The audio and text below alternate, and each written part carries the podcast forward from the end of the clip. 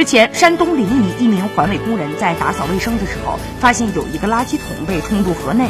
出于职业责任，他下到河滩，想把垃圾桶打捞上岸。没想到河内淤泥较深，结果他越陷越深，无法脱险。消防救援支队接到报警之后，迅速赶到现场。两名消防员慢慢摸索，向被困老人靠近。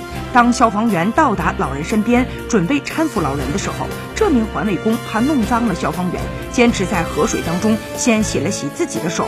随后，两名消防员搀扶着老人，将其从淤泥当中解救出来。网友看到之后都很感动，称赞老爷爷和消防员都是最可爱的人。